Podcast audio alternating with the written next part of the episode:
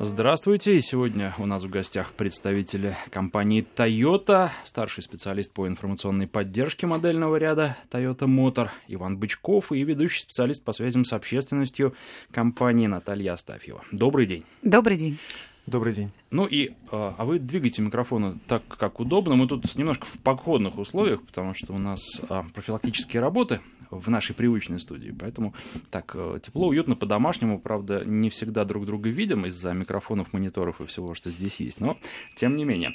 А, и вот еще какие-то наводочки тут идут. А, что нам сегодня обсуждать? Ну, естественно, э, машина, которая не может э, не заинтересовать, это обновленный Toyota Land Cruiser Prado. И я должен вам раскрыть секрет, что я не только на этом рестайлинговом автомобиле в последнее время ездил, но по совету Ивана Бычкова я взял еще до этого, еще когда рестайл не пришел в Россию, а до рестайлинговый э, Прадик э, Style, в комплектации Style, потому что там пружинная такая подвеска, и Иван сказал, что она очень хорошая. Я могу сейчас только подтвердить, что она очень хорошая, и даже вот, ну, э, что касается рестайла, там э, стояла подвеска уже вот такая прямо вся навороченная. Не могу сказать, что прям навороченная лучше. Я бы вот очень сильно подумал. Кстати, с простой пружинной подвеской рестайлинговые машины будут? У нас есть они? Да, да обязательно, есть. конечно. Отлично. Вот, потому что если вы покупаете, я бы сильно подумал, нужно ли, нужно ли вот этих наворотов, даже если они работают прекрасно, даже если к ним там 10 лет не будет никаких претензий, ну, потому что очень комфортно. И вот э, что касается Прада, э, для меня всегда это была машина, какой младший брат э, Land Cruiser 200. И э, этот автомобиль, ну, вроде как рассматривался, да, не хватает денег на двухсотку, тогда покупаем Прада.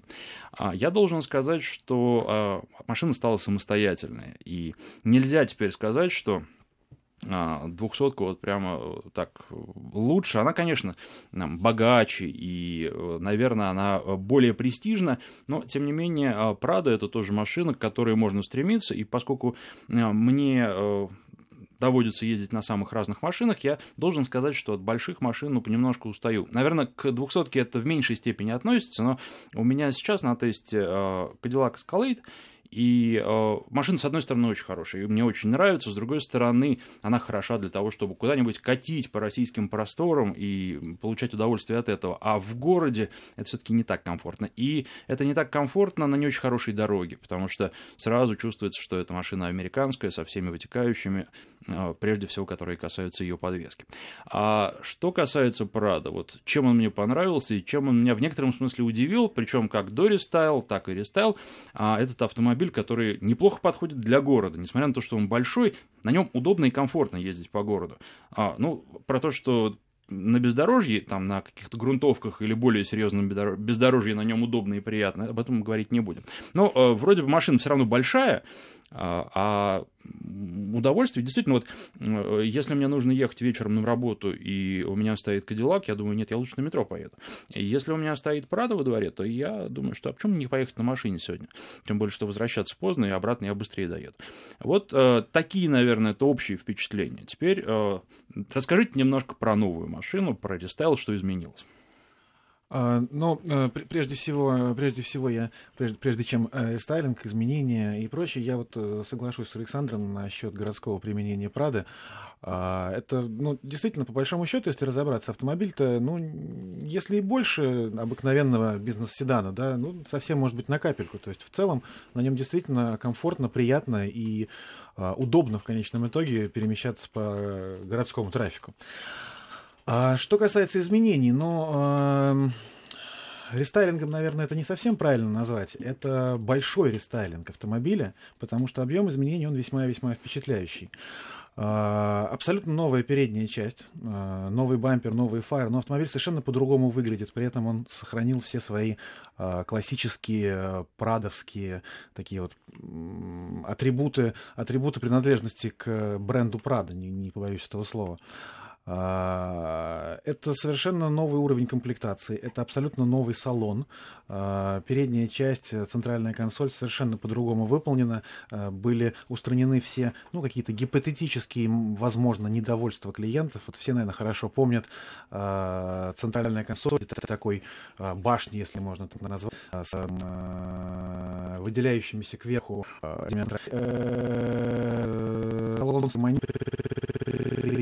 премиально более больше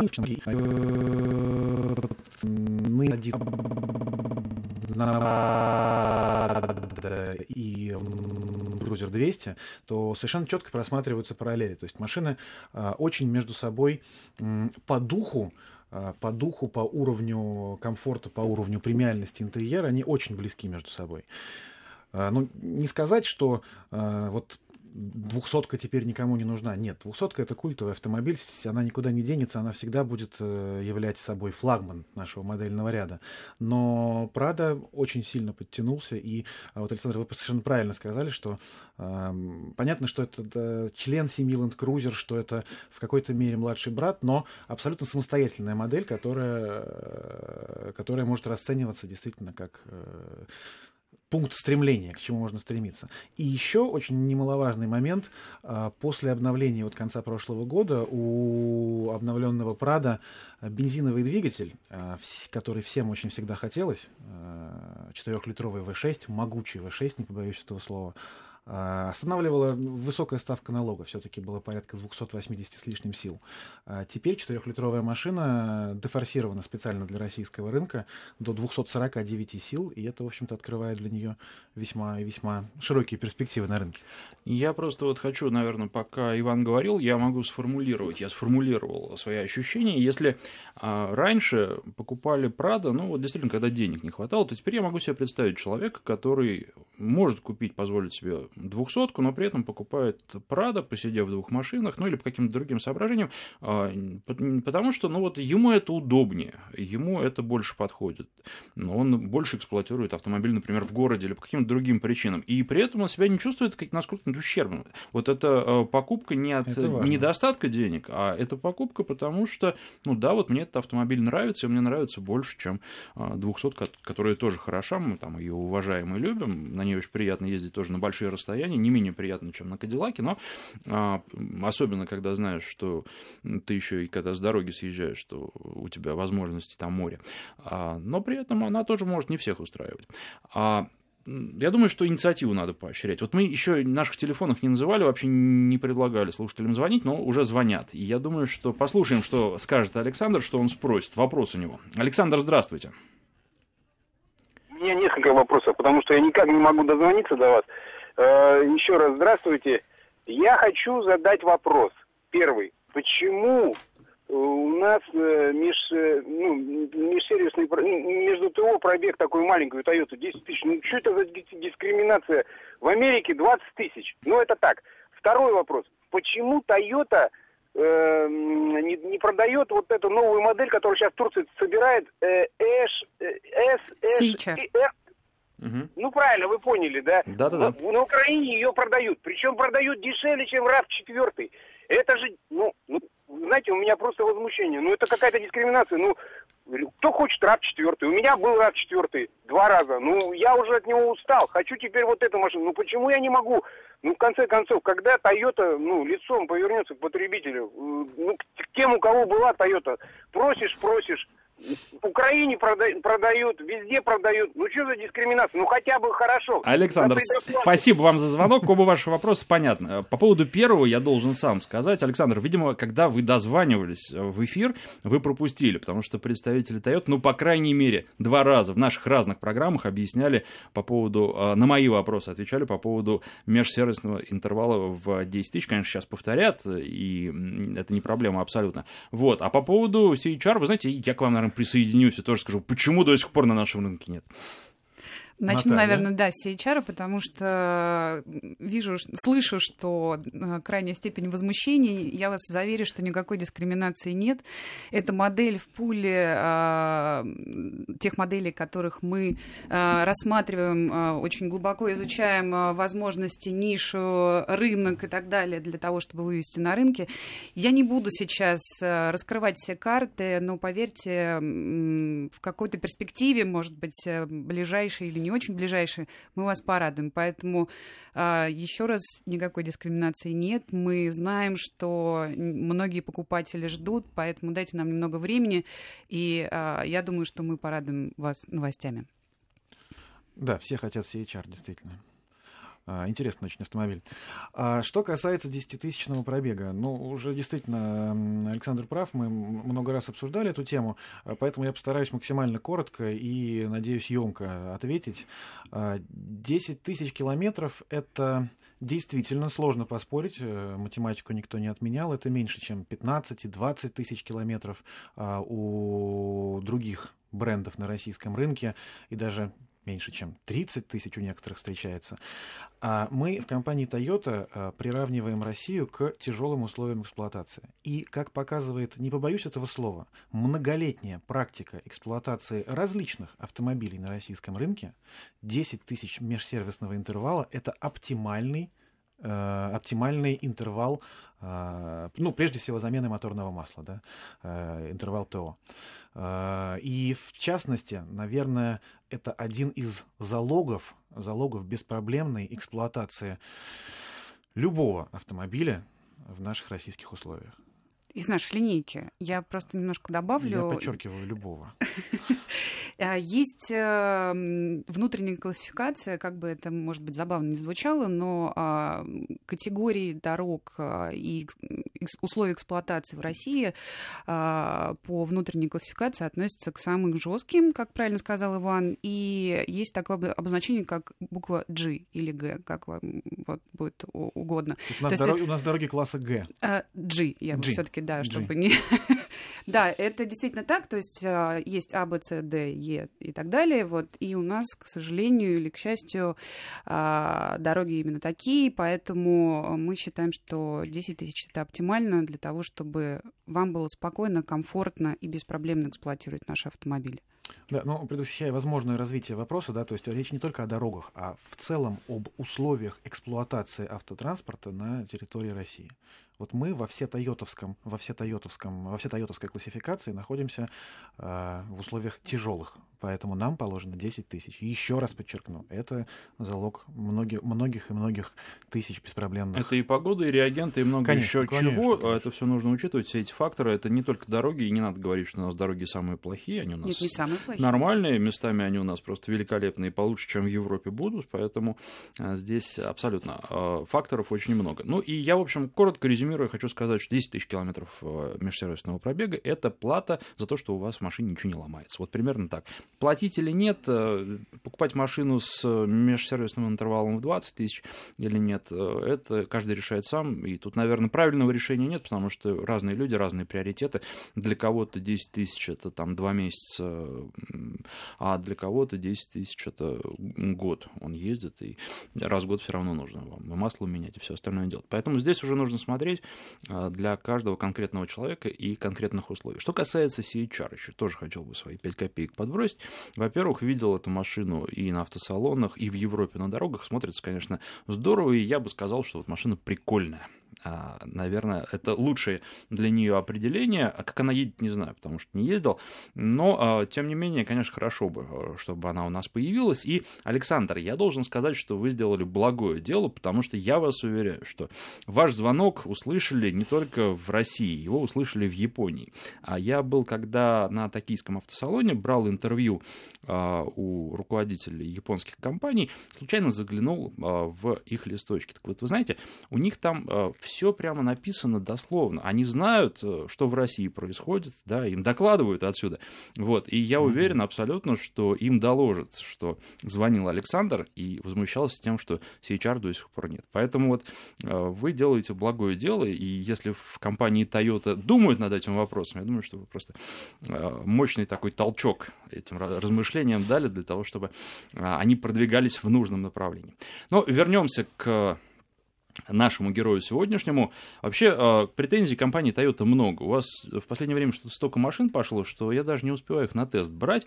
И вот еще э, Fortuner э, дожидается своего Люди часа. Люди работают. Вот. Прямо надо вам снизить темпы, потому что невозможно, не успеваю я за вами. А, хорошо, давайте а, дальше конкуренты. Ну, кто? У нас, наверное, все-таки в России в качестве основного конкурента рассматривается Pajero Sport. Безусловно, интересный автомобиль. Ну, сейчас вот вы можете со мной не согласиться, это будет здорово. Вот. Интересный не автомобиль согласна. тоже. Категорически. Он большой, ну да, вы будете, наверное, сейчас говорить, что и вот Fortuner скорее для Pajero Sport конкурент. Тем не менее, я просто когда обсуждаю со слушателями, какие альтернативы они рассматривают автомобили, вот между чем и чем выбирают, бывают самые разные варианты, в том числе там кроссоверы и седаны, или уж, не дай бог, даже и внедорожники и седаны. В общем, тут цена очень большое значение имеет, а дальше люди смотрят, что вот им хочется что-нибудь хорошее, прям такое вот, чтобы, чтобы вот прям такое. И это может э, из разных совершенно областей приходить. А, так вот, а, все-таки я должен сказать, что Prada, причем а, и Dory Style в том числе, мне больше нравится, чем а, Pajero Sport по ряду причин. А, и главное, я уже об этом сказал, что Prado более универсальный автомобиль. К нему можно предъявлять какие-то претензии на трассе. Может быть, вот э, опять же, если сравнивать, например, с двухсоткой, то, конечно, а, дорогу держит она и позволяет на больших скоростях э, идти, и более комфортно себя ощущаешь. Да? Прямолинейно идти. Да, да, да, конечно. А Вот, э, не требует там двухсоткой особых каких-то подруливаний и всего остального. На Prado это в большей степени нужно. Вот что касается Pajero Sport, это тоже хорошая машина для какой-то трассы или для там, бездорожья. Да? И на бездорожье, я думаю, сравнивать эти автомобили нет смысла, потому что тут уже они оба могут много, но больше будет зависеть от водителя и от конкретных условий. А что касается города, здесь, вот, на мой взгляд, Прада выигрывает просто по всем статьям, потому что он в городе, ну вот, комфортен, комфортен. Еще про конкурентов еще конкурентов. Но мы в целом, а, во-первых, Прада это большой, безопасный, внушительный, статусный внедорожник. То есть это немного другая лига. Поэтому а, постоянный полный привод, а, рамная конструкция, уровень комфорта, оснащение. А, в данном случае сложно противопоставить его кого-нибудь а, данных размеров с рынка, чтобы сказать, что да, это конкурент. Поэтому с этой точки зрения мы считаем, что правда достаточно уникален и конкурентов нет. Безусловно, если говорить о цене, о размерах и закрыть глаза на тип привода, отсутствие рамы, то можно привести в пример э, ну, конкурента немецкой марки? Э, Наташа, на самом, на самом деле э, Александр прав в том плане, что люди все еще, к сожалению, пока что выбирают скорее кошельком. То есть вот что ты можешь купить за эти деньги. А, если же говорить о сущности автомобиля как таковой, вот о ее конструктиве, о ее а, назначении, которое было заложено на стадии там, разработки автомобиля, то э, фактически у Прада на российском рынке конкурента вот такого в лоб прямого конкурента в принципе нет. Да, о чем я и говорю. Точнее, он есть. Точнее, он есть, но, к сожалению, он сейчас находится на сильном излете. Это обычный Pajero 4. А, это два автомобиля, которые разрабатывались в свое время давным-давно параллельно практически, да, то есть они идеологические конкуренты.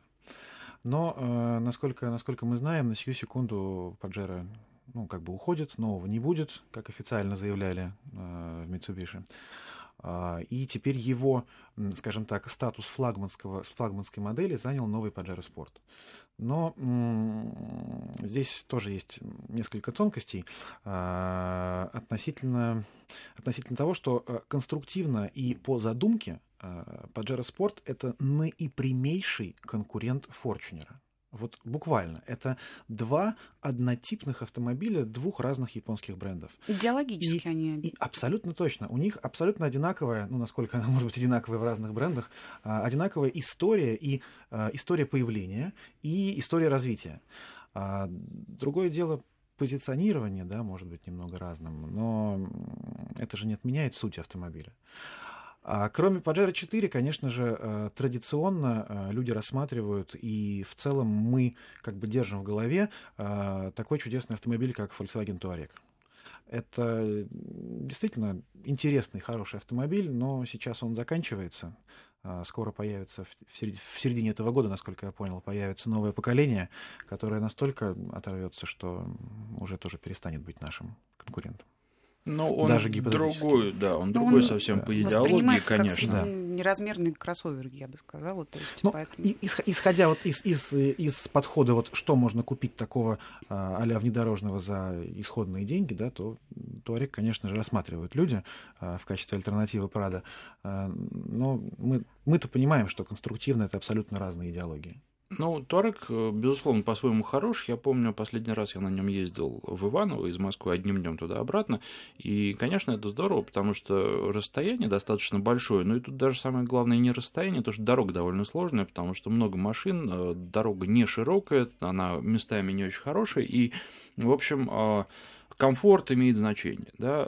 Не знаю, мне трудно представить себе, как бы я на Прадо этот путь проделал, потому что было бы лучше, хуже, потому что ну, на Прадо я так далеко не ездил, ездил только на двухсотках, достаточно много, на разных, вот, на дальние именно расстояния. Но предполагаю, что, может быть, комфорта было бы чуть меньше. Но вот э, пришлось один раз навигатор меня повел на а, Туареге в объезд э, пробки. С одной стороны, хорошо, что я был на Туареге, потому что я бы не проехал там. Это, ну, официально это дорога, да, а навигаторы у нас часто такое делают, они вдруг тебя пускают где-то по каким-то таким вот дорогам на, на карте же дорога. местного значения, да, которые как, на карте обозначаются как дорога, а на самом деле ты там проезжаешь мимо застрявших машин, каких-то пузатерок, которые вот э, туда тоже поехали, видимо, тоже с навигатором.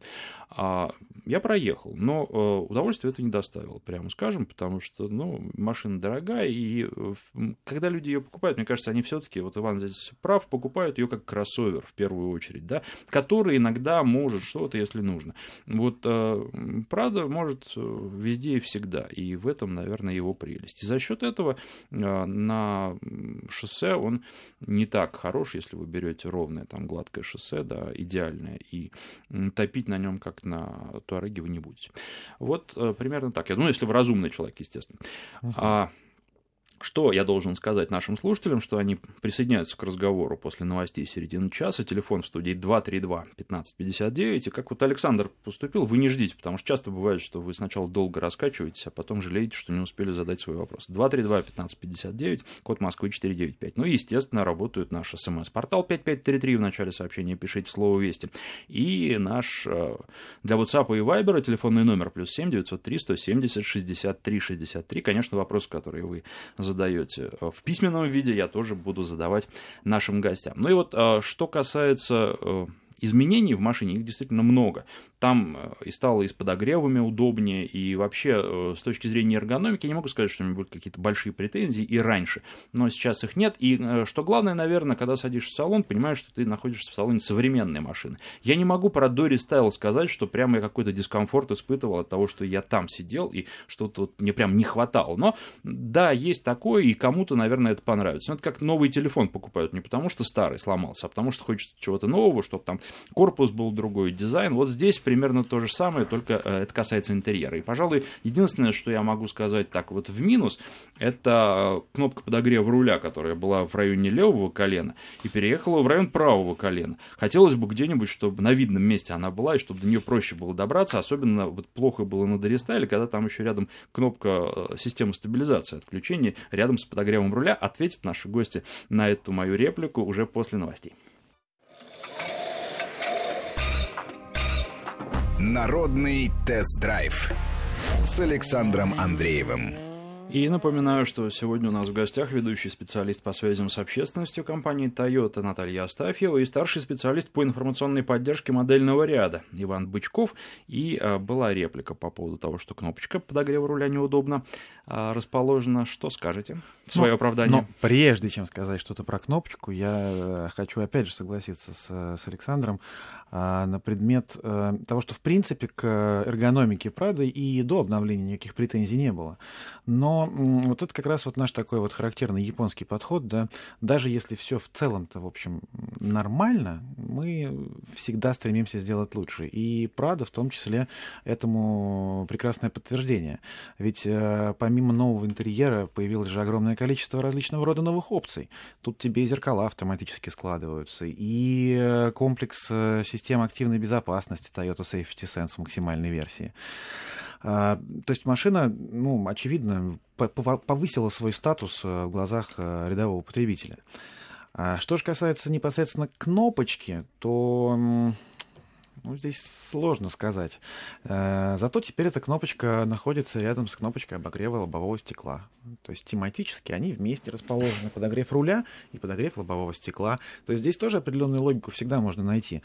А что же до конкретной привычки, ну, тут, тут уж каждый, каждый для себя сам решает. Ну, вопрос не в привычке, вопрос в том, что просто этой кнопки не видно, и когда ты ее включаешь э, когда машина стоит, это вообще не проблема, там, где она находится. Но когда уже на ходу ты ее хочешь отключить, потому что руль уже теплый и больше не надо, то об этом надо задумываться. Нужно в некотором смысле отвлекаться немножко от дороги, пусть и немножко, да, и на ощупь выучить, где она находится. Но у меня не получается. Уверяю ни за неделю, вас, ни это, за две. Это, это, это первые две недели. Через месяц ситуация изменится. Вполне возможно, да. А, но тем не менее. Давайте, у нас а, Алексей ждет на связи, ему слово, а потом почитаю некоторые вопросы с нашего смс-портала канала из WhatsApp и Viber. Алексей, здравствуйте. Здравствуйте, Алексей Нефтеюганск. Хотел бы присоединиться к предыдущему звонящему в части э, дискриминации нашего рынка по поводу модельного ряда. Но только уже про другую машину хотел бы сказать. Тундра. Вот э, 6 лет отъездил на Камре, проблем не было. Сейчас езжу на 200-м 11 -го года. И вот пора бы менять. Но хочется что-нибудь побольше и с кузовом. Вот тундра подходит. Вы, наверное, должны были видеть, как у нас на рынке продаются американские тундры. Хотелось бы узнать, планируете, не планируете продавать у нас? А, ну да, тоже вопрос не первый раз уже задающийся за последнее время на моей памяти. А, с тундрой ситуация, она, как обычно, открытая. А, понятно, что автомобиль по-своему уникальный. На российском рынке ни одного автомобиля из такого класса официально у нас не продается никем. А, тут ходили какие-то в СМИ слухи, что, дескать, э, Nissan собирается продавать Титан э, официально. Новое поколение Nissan Титан. Это такой тоже аналог Тундры американский. А, но сколь достоверна эта информация, пока судить сложно. Мы э, в компании Toyota ну, регулярно рассматриваем возможности вывода тех или иных машин, но вот для и Тундра в том числе, в том числе. Но на сию секунду чего-то для этого не хватает. А, может быть, в частности, желание вашего, то есть потребителей, недостаточно массированно бомбардируете представительство наше. А, мы, мы рассматриваем возможность, но пока ничего сказать на этот счет нельзя. Ну, я, кстати, в оправдание на этот раз наших гостей могу сказать, э, спросить, вернее, слушателей, а много вы на дорогах видите Toyota Hilux? Тоже отличный автомобиль, он поменьше, естественно, да, но здесь концепция та же. И опыт показывает, я просто общался по этому поводу как раз, когда он у меня был на тесте с строителем, который занимается ремонтом квартиры в Москве, и сказал ему, что, слушай, вот хорошая машина, вот не хочешь себе взять такую, потому что, ну, отлично, особенно с твоей спецификой. Хайлакс. Да. Он мне сказал, что, ты знаешь, нет, если бы я занимался ремонтом коттеджей, то тогда бы я подумал о такой машине. Для ремонта квартиры она великовата, и мне, ну, представляешь, я приеду во дворе где-нибудь парковаться, где места нет, и, в общем, разгружаться, в общем, нет. Я там на своей маленькой, вообще там у него седан или хэтчбэк сейчас, а, вожу те стройматериалы, которые мне нужны, и мне этого хватает. Вот тут, наверное, проблема заключается в том, что, понятно, есть люди, которым хочется тундру. И мне бы тоже хотелось взять на тест тундру, потому что этот автомобиль по-своему уникальный. И мне. Но а, э, покупателей найдется или нет э, должное количество для того, чтобы сертифицировать эту машину здесь, для того, чтобы решать проблемы, связанные с продажей, официальной продажей этого автомобиля, наверное, это просто э, ну, под вопросом, по крайней мере. Александр, вы совершенно правы, потому что а, даже у сегмента пикапов среднеразмерных, да, кое причисляется Hilux, а, ниша ограничена. То есть спрос, он вот то есть это стабильная ниша, она не растет, не уменьшается. То есть она вот какая есть, небольшая, такая есть. Поэтому, а для полноразмерных э, пикапов, коим является Toyota Tundra, эта ниша, скорее всего, еще меньше. Именно поэтому нам не позволяет сейчас э, текущие требования рынка и спрос э, и так далее, другие факторы принять э, жесткое решение, что да, нам Тундра здесь нужна. Пока Да, к сожалению, этих э, факторов за, их очень мало для того, чтобы рассмотреть э, запуск этой модели. Но опять же, да, я хочу все-таки вернуться к вопросу дискриминации. Мне, с одной стороны, приятно слышать, что... Э, такие люди, вопросы, мне кажется, они с любовью задаются. Что, что потребители так следят э, за развитием модельного ряда Toyota, да, и хотят модель.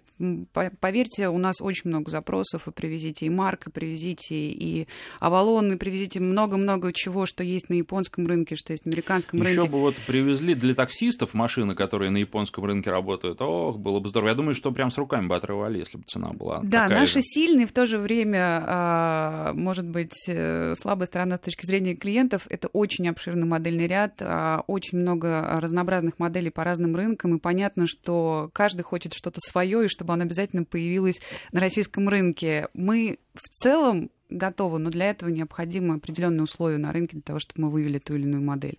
И как только мы их видим, мы выводим. Да? Так, например, случилось с Toyota Fortuner, потому что эта модель появилась, ее никогда не было. Мы увидели, что есть спрос, есть э, возможности, есть желание клиентов, э, их потребности, и мы достаточно оперативно ее вывели, дождавшись э, она, второго она поколения. была, но просто привозилась с других рынков, она не продавалась официально. А она не продавалась официально, но люди. я так понимаю, что Алексей как раз хотел, чтобы ну, официальные продажи. Естественно, тем не менее. Интерес был и тогда. Я хочу вернуться к нашему герою, чтобы пару слов про него сказать. Я сейчас проглядел свои записи, пока шли новости. Во-первых, шумоизоляция мне понравилась, я должен сказать. На шипованной резине прекрасно машина едет, и здесь явное улучшение. Дальше я читал а, на форумах, что вроде как дизель веловат.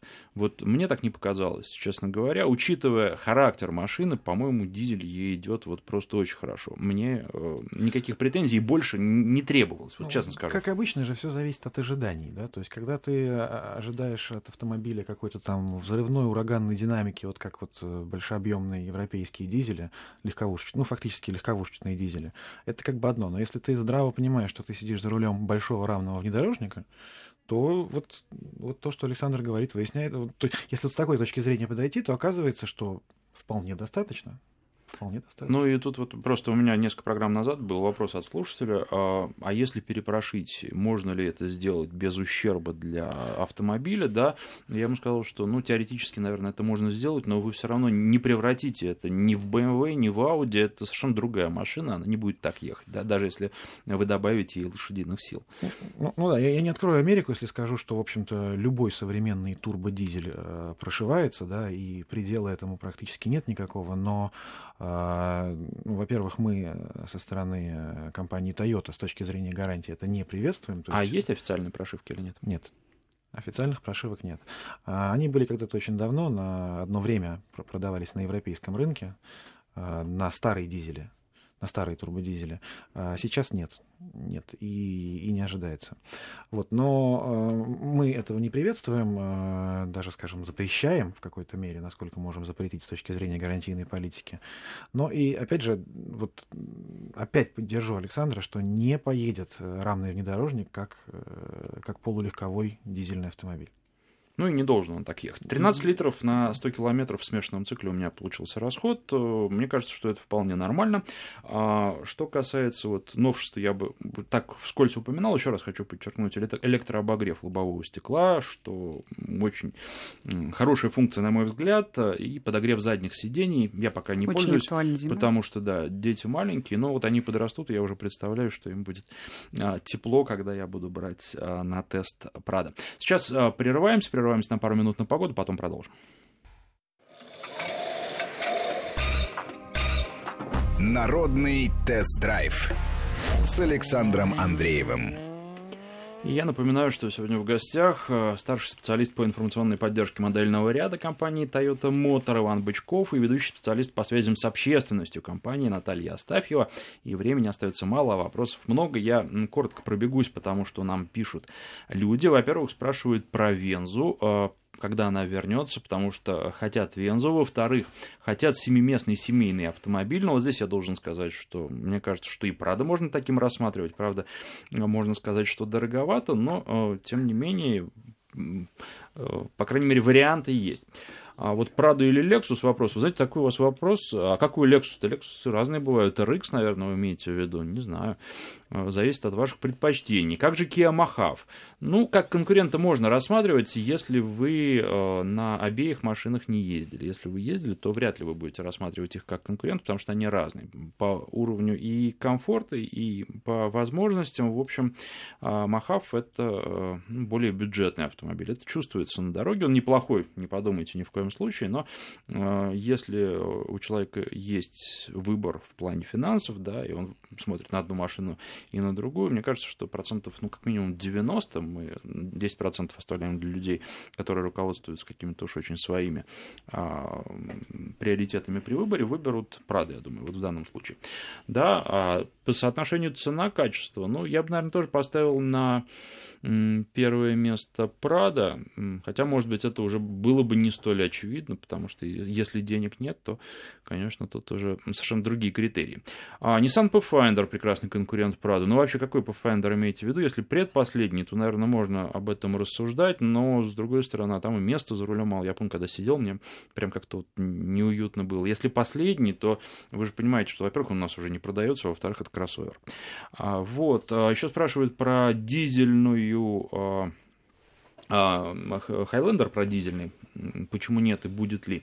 Вот а, примерно так. И еще я должен сказать, что, помимо всего прочего, вы же участвуете в э, топ-5 авто, да, и Прада, как один, на мой взгляд, из основных конкурентов своей номинации, да, уж у меня никаких сомнений не вызывает, что он э, попадет а, в шорт-листы, я думаю, что там у него очень большие шансы, хорошие шансы. Просто учитывая даже нашу страну и то, как у нас любят и двухсотку, и Прада, ну и плюс он стал совсем другим, несмотря на то, что это рестайлинг, э, некоторые есть, которые называют вот такие изменения новым поколением. Вот, а давайте теперь отвечайте сначала про Вензу. А что касается Вензы, то а, по решению производителя она, в принципе, больше не производится. Она собиралась в Северной Америке.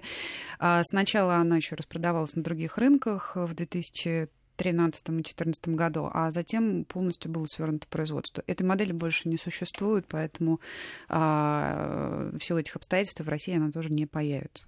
А по Хайлендеру я скажу о том, что в принципе дизельный двигатель не предусмотрен, потому что идеологически этот автомобиль был создан а, в Америке, в первую очередь для американского рынка, а там, как вы знаете, дизельных двигателей нет, поэтому он есть на грузовиках.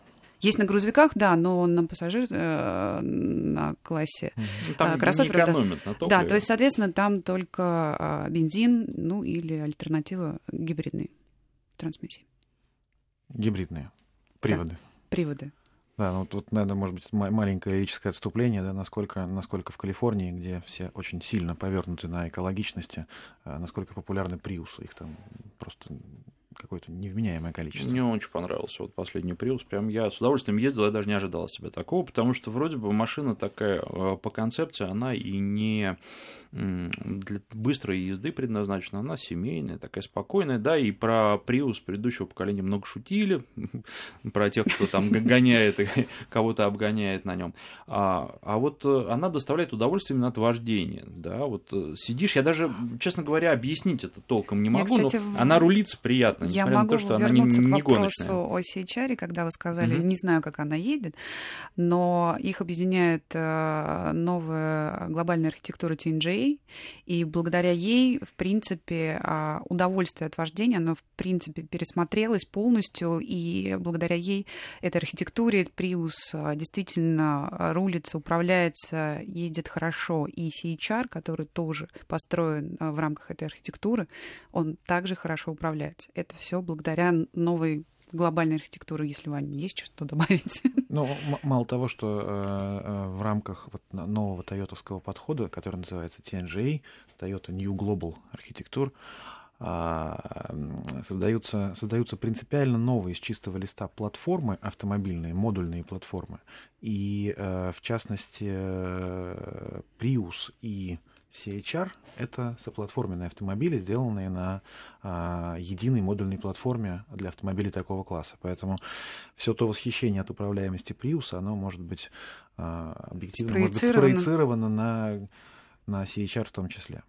Вопрос от меня, который э, дополняется вопросом от слушателей. Я про новинки спрашиваю, а слушатели конкретно когда уже начнут продавать новую Toyota Camry? Этот вопрос интересует всех поклонников Скоро. Camry. Я скажу скоро. Это действительно так, и э, можно немножко успокоиться. Скоро. Наоборот, нервничать начинают еще больше людей. Скоро, и это я бы еще сконцентрировалась на ближайших новинках. Э, как мы обещали в прошлом году на старте э, продаж Fortuner, что вот уже буквально скоро начнутся продажи даже бензиновые версии, которые давно ждали, как входной билет э, в эту модель, и обновленный Альфард. Вот как. То есть у нас а, очень амбициозные планы, да, обновленный Альфард, он тоже в ближайшее время появится. И Камри в том числе. 232-1559. А, Алексей очень давно ждет. А, у него прямо вот вопрос уже э, такой выстраданный. Алексей, здравствуйте. Здравствуйте. У меня большой опыт эксплуатации автомобилей Toyota, в основном внедорожники. А, сугубо личное мнение, что, правда, автомобиль хороший, но до уровня двухсотки или там сотки он никогда не дотягивал, и для города он дубовый. Частично был ответ э, на вопрос. Мне кажется, что такой автомобиль, как Highlander, если ему поставить хороший дизель в районе 200 лошадей, то он оттянет на себя всех, кто хочет Q7 или GL, но не может себе финансово это позволить, потому что эта ниша абсолютно свободная. И второй момент – это семейные автомобили. Как человек тоже многодетная семья, вот э, хорошего э, минивэна с э, вменяемым экономичным дизельным двигателем у нас рынок вообще пустая ниша. Только серые поставки какие-то вот могут быть. Э, та же Альфа 3.6 все-таки, ну, это дорого по налогам, по расходу бензина, по обслуживанию. Спасибо два ответа. Спасибо за звонок. Ну, тут, собственно, даже да, не вопрос, а мнение скорее. Спасибо за ваше мнение. Давайте. Олега послушаем тогда еще. Олег, здравствуйте. Олег? Э, нет, сорвался звонок. Ну, это тоже не беда. Геннадий есть. Здравствуйте, Геннадий. Да-да. У меня такой... Я в эфире? Да-да-да-да, пожалуйста, у нас времени немного, поэтому... Да, значит, у меня э, такое как бы ну, высказывание. Я больше согласен с Иваном, чем с, Александ... э, с Андреевым. По поводу того, что Паджеро не конкурент э, Прада. Значит, э, ну, в тринадцатом году я покупал Паджеро, выбирал между Паджеро и Прада. Ну, Паджеро... Геннадий, простите, мы сейчас говорим... И Прада 3.2 дизельный рассматривал. Ну, учитывая наши экономические возможности в России, да, все-таки они конкуренты. Почему? Потому что Паджеро подешевле, Прада подороже.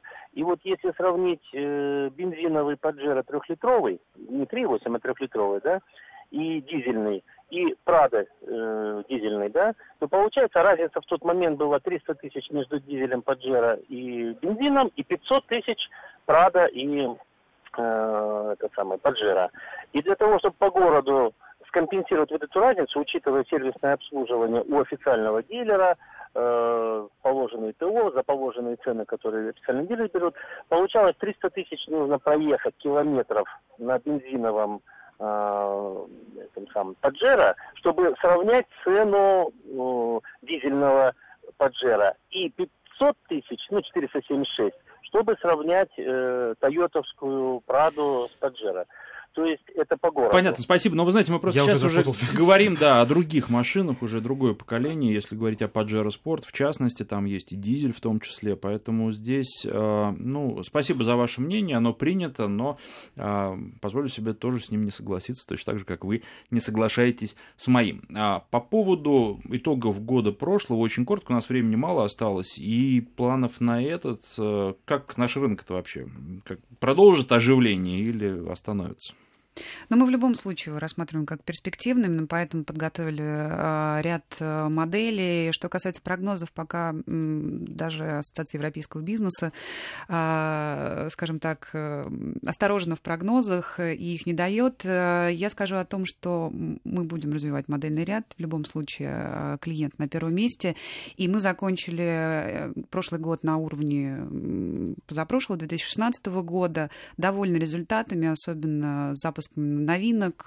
Прада просто бомбанул в конце года, можно сказать, обновленный Прада. И в декабре он показал э, лучший результат среди всех месяцев, когда он когда-либо продавался.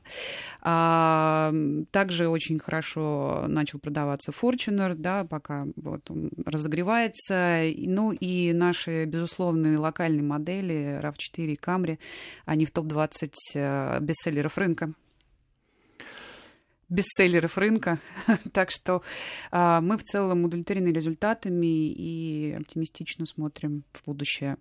Ну что ж, спасибо вам за то, что пришли, рассказали нам о, об автомобилях и о своих планах. Э, думаю, слушателям интересно было. Напоминаю, что старший специалист по информационной поддержке модельного ряда Toyota Motor а, Иван Бычков и ведущий специалист по связям с общественностью компании Toyota Наталья Астафьева были у нас в гостях. А, и должен сказать, что ну, машины, они своеобразные, но мне кажется, я вот просто еще то, что хочу сказать, они неплохо подходят для России, именно для наших дорог, которые разные. И когда из Германии даже приходит сообщение о том, что ну, вот мы здесь Toyota э, любим, то, наверное, это дорогого стоит, при том, что, естественно, в Германии совсем другие дороги, и можно было бы удивиться, за что там Toyota Toyota любит. Но, наверное, все-таки и догадаться тоже можно. Спасибо и ждем вас Спасибо еще. вам большое, Александр. Спасибо.